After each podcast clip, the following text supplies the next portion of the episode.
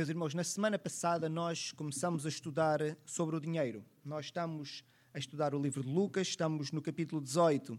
E no capítulo 18 há uma história que fala sobre um homem que vai ter com o Senhor Jesus Cristo e ele quer saber o que é que ele deve fazer para ir para o céu, para herdar a vida eterna. Aquilo que nós conhecemos como a salvação das nossas almas. E, entretanto, o Senhor Jesus Cristo vai dizendo aquilo que ele necessita fazer e faltava apenas uma coisa, disse o Senhor Jesus Cristo. E esta coisa era que ele uh, deixasse todos os seus bens.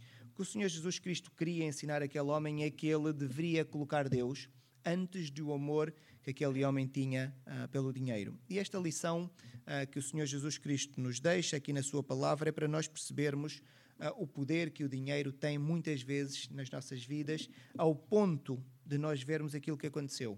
Alguém preferir ficar com o dinheiro e perder a vida eterna. Ficar com o dinheiro durante os 30, 40, 50 anos que tem aqui nesta vida e perder a vida eterna com Deus para toda uma eternidade. E isto, meus irmãos, é uma imagem forte que nós temos que dá, para nós percebermos a influência e o poder que o dinheiro pode ter ou pode exercer sobre nós. Nós começamos a estudar sobre isto na semana passada, mas hoje vamos ainda continuar a estudar porque creio que há aqui mais ensinamento que nós podemos tirar uh, da parte do Senhor Jesus Cristo para nós, para as nossas vidas hoje. Então, como os irmãos depreendem, vamos continuar a falar do dinheiro e tentar ver aquilo que podemos continuar a aprender. Nosso texto está no livro de Lucas, no capítulo 18, e nós vamos ler exatamente o texto que lemos na semana passada, do versículo 18 até o versículo 30. Então peço aos irmãos que possam abrir as vossas Bíblias no livro de Lucas, no capítulo 18. E nós vamos ler dos versículos 18 até o versículo 30. É uma passagem longa, mas como é conhecida, eu creio que é uma leitura que se faz com alguma fluidez. E vamos ler, e a palavra do Senhor diz assim: Certo homem de posição perguntou-lhe: Bom mestre, que farei para herdar a vida eterna? Respondeu-lhe Jesus: Por que me chamas bom? Ninguém é bom senão um que é Deus. Sabes os mandamentos? Não adulterarás, não matarás, não furtarás, não dirás falso testemunho, honra teu pai e a tua mãe. Replicou ele. Tudo isso tenho observado desde a minha juventude. Ouvindo Jesus, disse-lhe: Uma coisa ainda te falta: vende tudo o que tens, dá-o aos pobres e terás um tesouro nos céus. Depois, vem e segue-me. Mas ouvindo ele estas palavras, ficou muito triste, porque era riquíssimo. E Jesus, vendo assim triste, disse: Quão dificilmente entrarão no reino de Deus os que têm riquezas. Porque é mais fácil passar um camelo pelo fundo de uma agulha do que entrar um rico no reino de Deus. E os que ouviram disseram: Sendo assim, quem pode ser salvo? Mas ele respondeu: Os impossíveis dos homens são possíveis para Deus. E disse Pedro: Eis que nós deixamos nossa casa e te seguimos. Respondeu-lhes Jesus: Em verdade vos digo que ninguém há que tenha deixado casa, ou mulher, ou irmãos, ou pais, ou filhos, por causa do reino de Deus, que não receba muito mais no presente e, no mundo por vir, a vida eterna. Que o Senhor possa abençoar a sua palavra e este é o texto desta história, deste homem, que nós não sabemos exatamente quem, mas pela descrição do texto sabemos que era alguém importante. Em algumas versões, os irmãos encontram que era um príncipe do povo. Era alguém socialmente relevante. E esta pessoa quer saber o que é que precisava de fazer para herdar a vida eterna para ser salvo, para salvar a sua alma. E o Senhor Jesus Cristo vai dizendo que ele deve certamente a Deus, cumprindo os mandamentos, e ele deve amar a Deus acima de tudo. E quando o Senhor Jesus diz uma coisa te falta, que é vende tudo o que tens, dá-o aos pobres, o Senhor Jesus quer dizer, acima de tudo, deves colocar Deus em primeiro lugar. Porque o Senhor Jesus sabia que aquele coração estava mais virado para o dinheiro do que para o próprio Deus. Então o Senhor Jesus faz questão de deixar esta questão aqui para o homem, para que ele pudesse perceber que ele ama mais o dinheiro do que ao próprio Deus. Nós hoje, eu gostava que analisássemos quatro pontos sobre o dinheiro, meus irmãos. E vamos começar de forma muito numérica, que eu creio que é mais fácil para nós podermos acompanhar o raciocínio. O primeiro ponto é nós percebermos o que é que está associado ao dinheiro para que ele se possa tornar um problema para nós. Então, esta passagem fala de um dos maiores problemas, que é precisamente o dinheiro. Então nós temos que perceber qual é o problema que está associado ao dinheiro, porque volto a dizer aquilo que nós repetimos várias vezes a semana passada: o dinheiro em si é algo inanimado, não tem vida. O dinheiro assim não tem nada de virtuoso, não tem nada de errado. Não passa de metal ou papel, se estivermos a falar de moedas ou notas. Mas claramente há um problema associado ao dinheiro. E a Bíblia, ah, ela não fala mal do dinheiro, mas ela alerta várias vezes para a confiança que os homens colocam no dinheiro e o amor que os homens têm pelo dinheiro. Por exemplo, Provérbios 11, 28 diz assim: quem confiará nas suas riquezas cairá. Quem confia nas suas riquezas cairá. Provérbios 23, 4 e 5. Não te fatigues para seres rico, não apliques nisto a tua inteligência. Porventura fitarás os olhos naquilo que não é nada, pois certamente a riqueza fará para si asas como a águia que voa pelos céus. Então temos aqui palavras do sábio no livro de Provérbios a dizer para não colocarmos o nosso coração atrás deste desejo de querermos mais dinheiro, porque o dinheiro é uma coisa volátil, é uma coisa que facilmente se desvanece. Não adianta nós afadigarmos-nos por uma coisa que rapidamente pode desaparecer.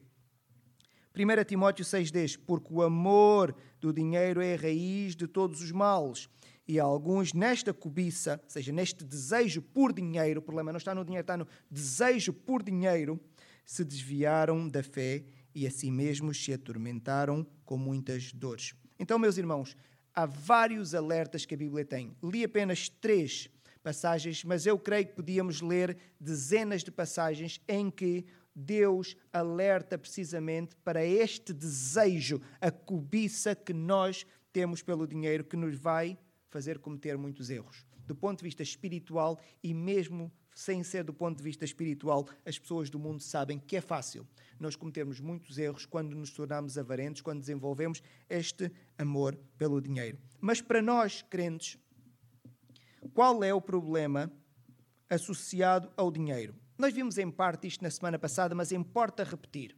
Importa repetir. O amor ao dinheiro faz-nos violar os dois mandamentos nos quais a lei se resume. E foi isso que o Senhor Jesus Cristo queria ensinar.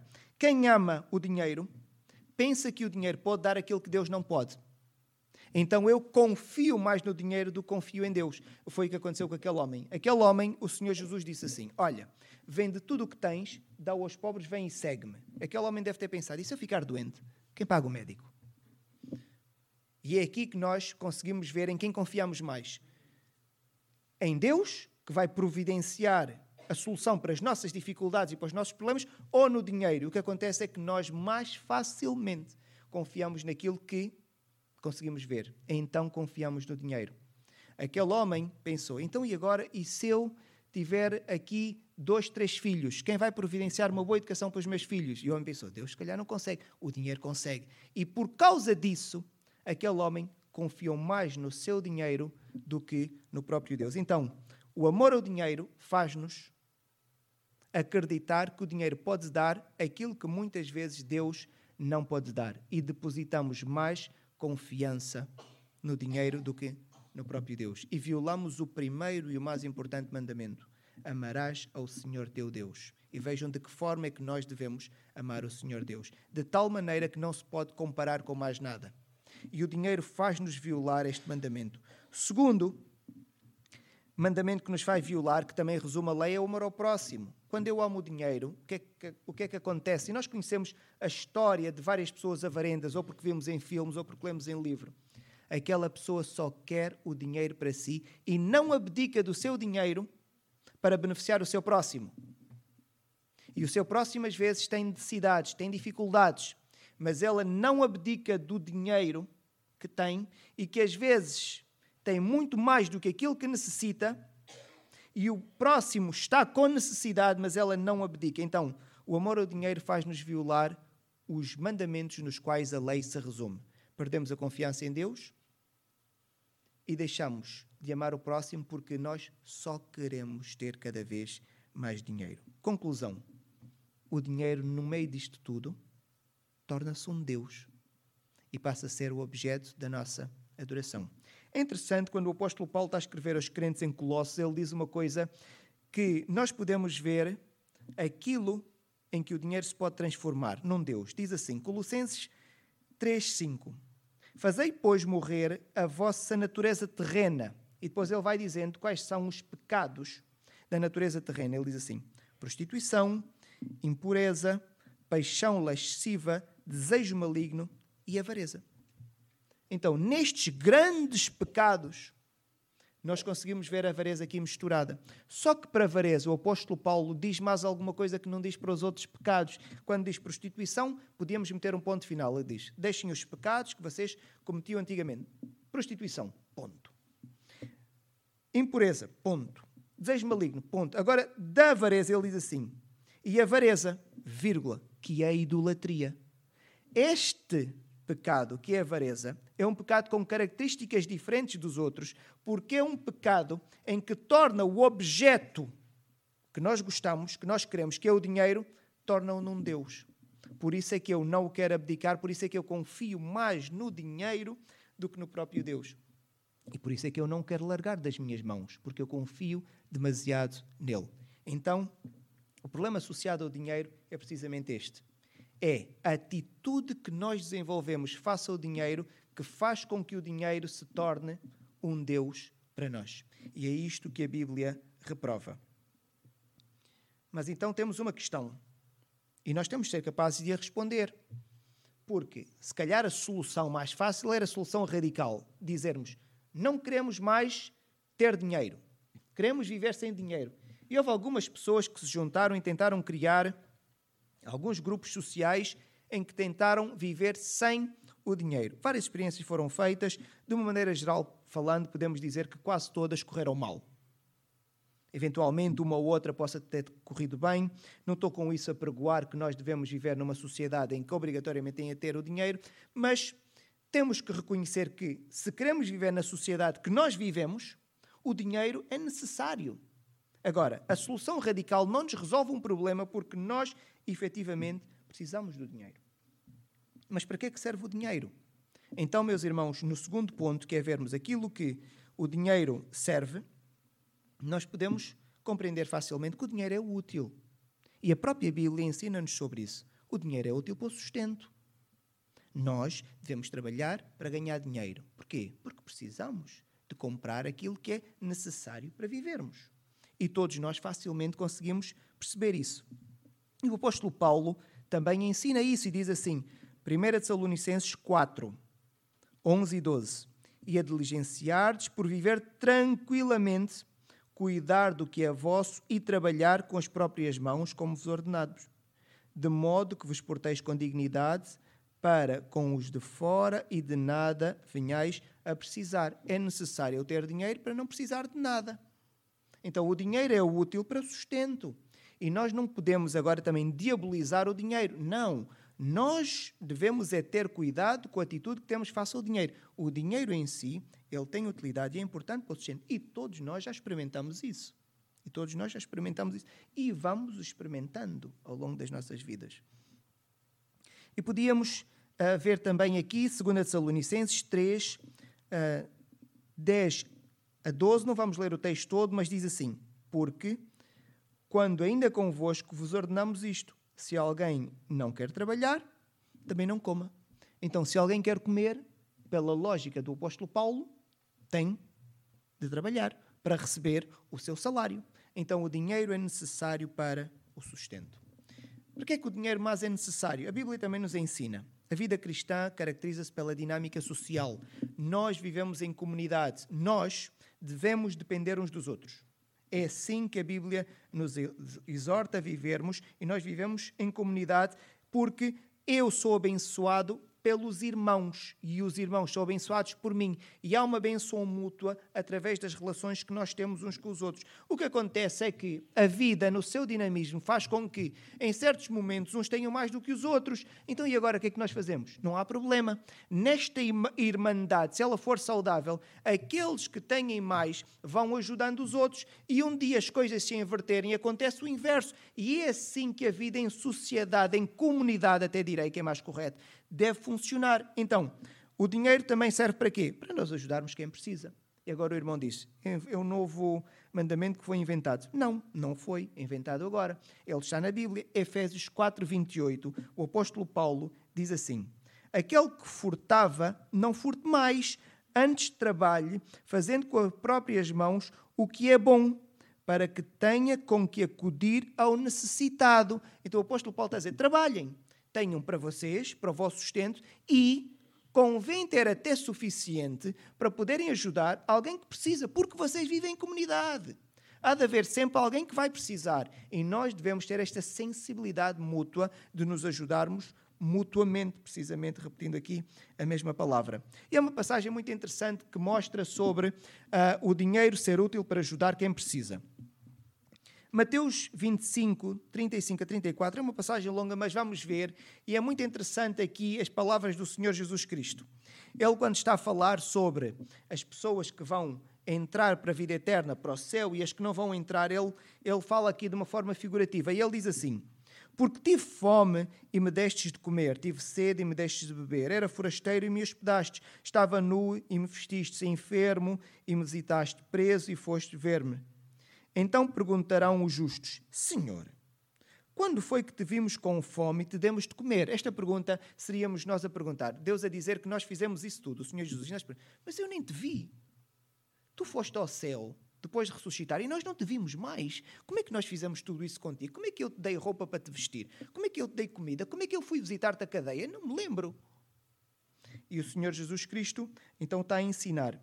E os, nós, os justos, vão perguntar: ou com sede e te demos de beber. E quando te vimos forasteiro e te hospedamos, ou nu e te vestimos. E quando te vimos enfermo ou preso e te fomos visitar, o rei responder-lhes dirá: Em verdade vos afirmo que sempre que o fizestes a um destes meus pequeninos irmãos, a mim o fizestes. O que aqui está a dizer é que quando o irmão está a utilizar o dinheiro para apoiar o outro ajudar o outro, sustentar o outro, está a dar, biblicamente falando, está a dar diretamente a quem?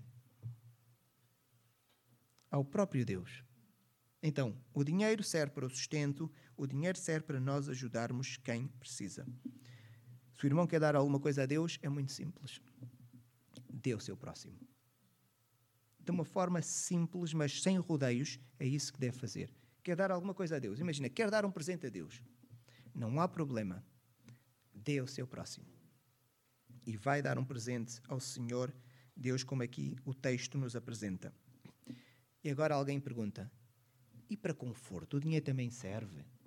Bem, se tivermos dificuldades, vamos ler o texto bíblico para vermos se há de facto também instrução bíblica para isso. Eclesiastes 5,19 tem uma passagem interessante. O sábio também diz assim: Quanto ao homem a quem Deus conferiu riquezas e bens e lhe deu poder para deles comer e receber a sua porção e gozar do seu trabalho, isto é dom de Deus. Então, meus irmãos, se por um lado não devemos cair no exagero, mas por outro também não devemos cair no outro extremo radical, podemos ter conforto, podemos ter comodidade. Alguém tem uma casa e no inverno ter frio. Qual é o problema de comprar um aquecedor ou meter um ar-condicionado? Faz parte também dos confortos. Se o Senhor nos abençoou e dá-nos a possibilidade de o fazermos, também que possamos fazer. É claro que outros textos bíblicos nos, nos exortam a fazermos as coisas com parcimónia, com modéstia, não é? Mas é possível nós também usarmos do nosso dinheiro para conforto. Então, para não chegarmos depois também a um radicalismo tal que depois vamos achar que tudo aquilo que é para conforto não é lícito. A própria palavra diz que se o Senhor nos abençoou, que também possamos, dentro da parcimónia que um crente deve ter, da modéstia com que um crente deve viver a sua vida, mas o crente também pode usufruir daquilo que o Senhor lhe deu para comodidade, para conforto. Então, também o dinheiro serve para isso. E o dinheiro serve para sustentar a obra de Deus. E o conceito de obra de Deus é aparentemente abstrato. Mas vamos analisar coisas práticas para percebermos. Quando a pessoa diz dinheiro serve para sustentar a obra de Deus, e as pessoas ficam sem perceber, mas o que é isto a obra de Deus? Bem, nós estamos aqui num edifício. Os irmãos estão a ver, esta aqui é uma parede. Ah, nós dizemos que esta é a igreja, na verdade a igreja somos nós. Se o edifício não estivesse aqui, nós seríamos a igreja na mesma. Mas nós, como igreja, juntamos-nos aqui neste edifício. Este edifício foi construído por alguém. E este alguém que construiu o edifício teve o seu salário e recebeu o dinheiro, o que significa que alguém pagou este edifício. Este edifício agora, que foi nos oferecido por alguém que nós não conhecemos, e isto é a maravilha do cristianismo, nós não conhecemos alguém trabalhou arduamente para que nós pudéssemos estar aqui neste edifício confortável. Mas já nós, depois de estarmos aqui, temos que pagar a eletricidade, temos que pagar os aparelhos tecnológicos e musicais que nós compramos. O dinheiro vem de onde? O dinheiro tem que vir de algum lado. Então, o dinheiro também serve para sustentar a obra de Deus. Não se esqueçam que há o mandamento do Senhor Jesus Cristo para levar o Evangelho a todo o mundo. E é necessário enviar missionários. Em alguns casos, os missionários não conseguem ter uh, o exercício da sua profissão, então precisam de ser sustentados por outros que estão nos seus locais de origem e devem também contribuir para o sustento da obra da obra de Deus. Então podemos ver que o dinheiro é útil para o sustento, para ajudar quem precisa, para a e para sustentar a obra de Deus. E naturalmente uma lista maior que os irmãos poderão ter na mente, mas são apenas algumas coisas para nós vermos que o dinheiro de facto é útil e nós precisamos dele, meus irmãos. Mas continuando aqui o nosso pensamento, nesta passagem que nós lemos do Senhor Jesus e deste homem que quer herdar a vida eterna, o Senhor Jesus Cristo ensina este homem uma coisa que é importante para nós também. Do homem é exigida uma decisão. Meus irmãos, por mais que nós possamos querer filosofar sobre o papel do homem na sua salvação, nós não vamos entrar aqui em discussões, porque fica claro que o Senhor Jesus Cristo exige do homem uma decisão ela tem que ser racional e consciente e livre da parte do próprio homem. Claro que para a salvação nós não podemos ficar equivocados. Não há nada que o homem fez para a sua salvação. Tudo foi feito pelo Senhor Jesus Cristo. Por isso é que é completa, porque se fôssemos nós a fazer, a salvação não seria completa. O Senhor Jesus começou e terminou, mas exige do homem uma decisão. Não quer isso dizer que o homem teve uma contribuição para a sua salvação. Não, mas ele tem de tomar uma decisão em relação àquilo tudo que o Senhor já fez. E o homem agora tem de tomar uma decisão. E vamos ver, o Senhor Jesus Cristo diz assim ao homem: Uma coisa ainda te falta. Então o que é que falta? E diz-lhe: Vende tudo o que tens, dá aos pobres. O que significa que para aquele homem ser salvo, ele tinha que tomar uma decisão esta decisão não podia ser tomada pela sua mulher, pelo seu filho, pelo seu amigo, tinha que ser tomada por ele. É uma decisão individual. Ninguém aqui se vai salvar porque o pai é salvo. Não vai acontecer. É uma decisão individual. E isso é pedido do homem. Agora, se o homem não tivesse que tomar uma decisão, meus irmãos, todos éramos salvos. E eu não quero aqui melindrar ninguém com o que eu estou a dizer, mas volto a dizer aquilo que eu sinto que é a minha responsabilidade. Eu quero que os irmãos saibam como é que eu penso. Se o homem não tivesse de tomar uma decisão, todos éramos salvos. Porquê? Porque sabemos qual é a vontade de Deus. A vontade de Deus qual é? Basta abrirmos Ezequiel 18, 23 e o 32. Acaso tenho eu prazer na morte do perverso? É uma pergunta retórica, não é? Sabemos qual é a resposta. Deus não tem prazer na morte do perverso. Diz o Senhor Deus: Não desejo eu antes que ele se converta dos seus caminhos e viva? E o 32. Porque não tenho prazer na morte de ninguém, diz o Senhor Deus. Portanto, convertei-vos e vivei. Está a falar da morte e a vida espiritual. Então, se as coisas dependessem de Deus, quem se salvaria? Todos. Nós sabemos qual é a vontade de Deus. 1 Timóteo 2,4: O qual deseja que todos os homens sejam salvos e cheguem ao pleno conhecimento da verdade. Se a decisão fosse tomada pelo Senhor Jesus Cristo, era muito simples, todos nós éramos salvos. Nós já sabemos qual é o seu desejo. A verdade é que todos nós vamos ser salvos? Não vamos. Porque Deus fez tudo E Deus agora coloca a responsabilidade no homem e não vamos tirar a responsabilidade do homem. O irmão é chamado a tomar uma decisão sempre que ouve o Evangelho. Ninguém vai fugir aqui da sua responsabilidade, não é? Ninguém deve fugir da sua responsabilidade. Esta responsabilidade que o homem deve tomar, e eu gosto de acreditar nisso e gosto que isto seja incutido logo desde cedo. Eu não gosto da ideia de infantilizar, por exemplo, os adolescentes e nós vamos tratando com crianças. Não, eles têm que ser chamados para tomar decisões sobre várias coisas na vida e sobre a salvação. É claro que nós não devemos forçar, porque a decisão é individual. Também devemos respeitar. Se é individual, se forçarmos, já não estamos a deixar que seja individual. Mas a pessoa é chamada a tomar uma decisão. E de facto, isto é o que acontece ao longo de toda a Bíblia. Josué 24:15, no final da sua vida, Josué sabe que vai morrer em breve. Avançado em idade, conquistou a terra para o povo. José agora está a fazer um discurso, a dar as palavras finais da sua vida ao povo, dar instruções. E Josué diz assim: Porém, se vos parecer mal servir ao Senhor, escolhei hoje. Vocês escolham a quem sirvais. Se aos deuses a quem serviram vossos pais, que estavam de além do Eufrates, ou aos deuses dos amorreus em cuja terra habitais. Então Josué está a dizer: escolham. E Josué, como líder, deve dizer aquilo que ele vai escolher.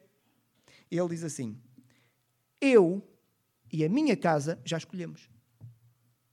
Eu e a minha casa serviremos ao Senhor sabendo que o homem somente pode amar a Deus ou ao dinheiro, porque já vimos que o amor ao dinheiro faz com que o dinheiro se torne um Deus, nós temos de tomar uma decisão.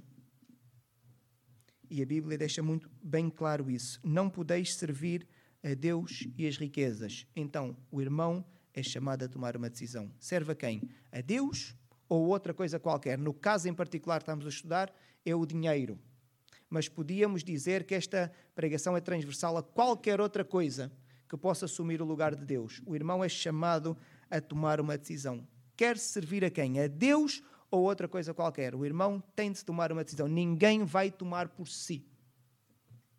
Ninguém vai tomar por si. Assuma então a responsabilidade que Deus lhe deu.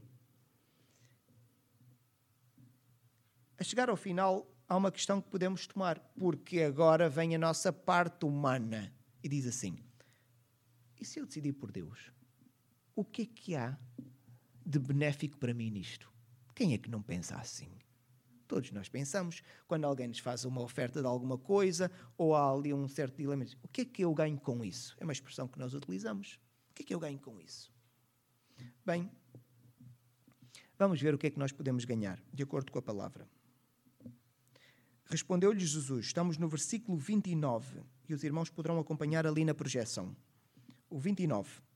Respondeu-lhe Jesus: Em verdade vos digo que ninguém há que tenha deixado casa, mulher, irmãos, pais, filhos, por causa do reino de Deus, não é por outra coisa qualquer, não há ninguém que deixou todas estas coisas por causa do reino de Deus, para seguir a Deus, para obedecer a Deus, para adorar a Deus, que não receba muito mais no presente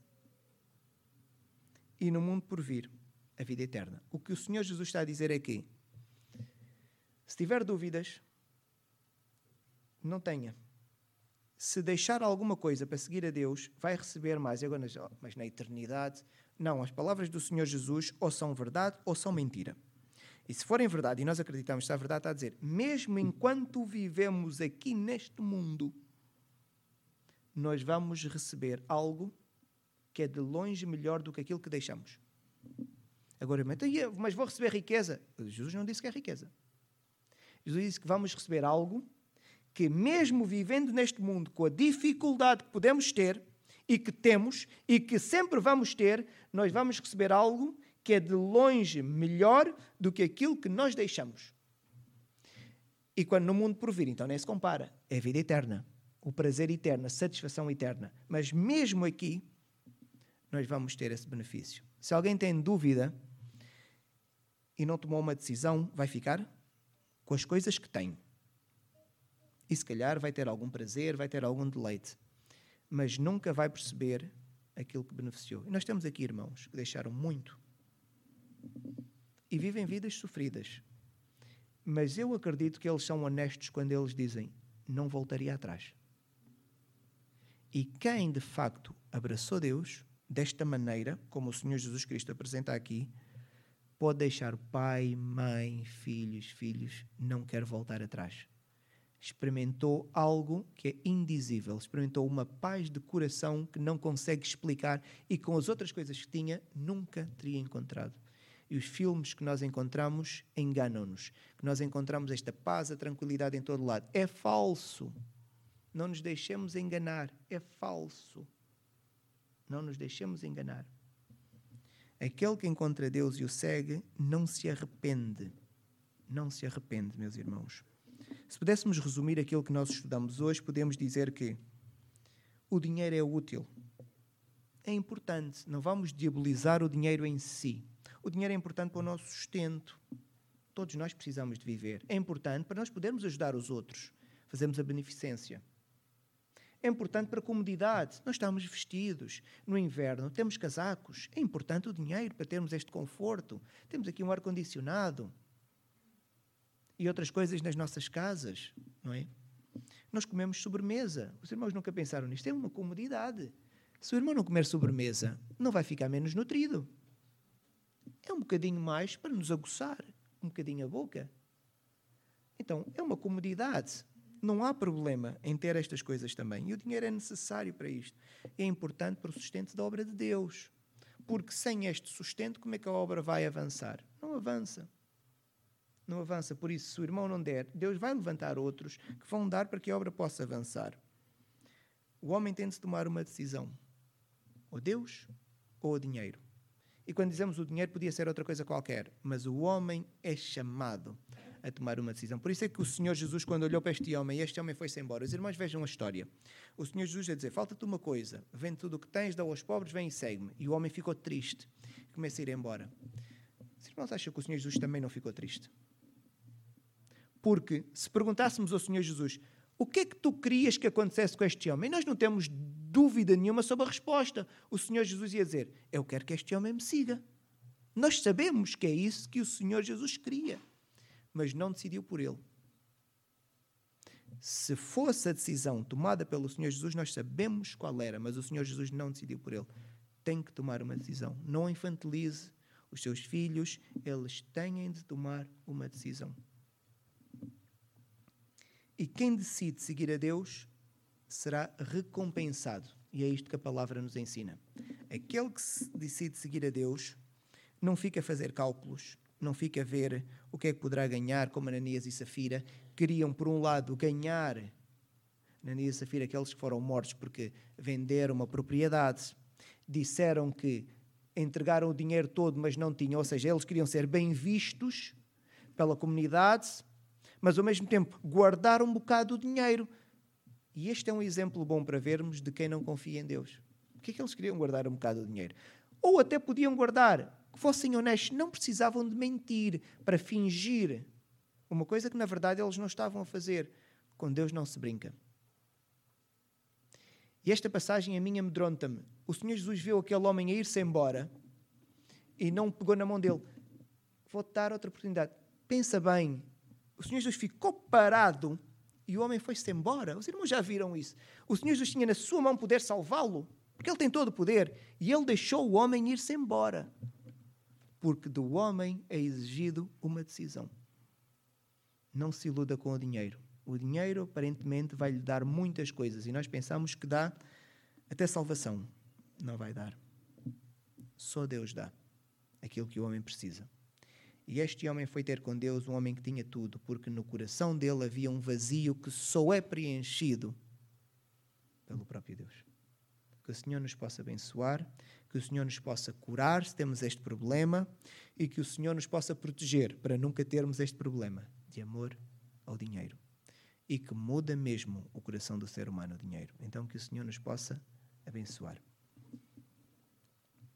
Senhor Deus, graças te damos porque estamos aqui para te adorar e tivemos já o estudo da tua palavra, tivemos também os cânticos, Senhor, com aquela teologia que nós, Senhor, cantamos acreditando verdadeiramente que tu és aquele que tudo deu. Tudo o que temos é teu, Pai. Tu és o nosso Pai, és o nosso Salvador. Livra-nos do mal, Senhor, e que nunca coloquemos nada entre nós e tu e ti, Senhor. Que não haja dinheiro no meio ou outra coisa qualquer e que sejas sempre a nossa prioridade. Dá-nos esta consciência no nome de Cristo. Amém.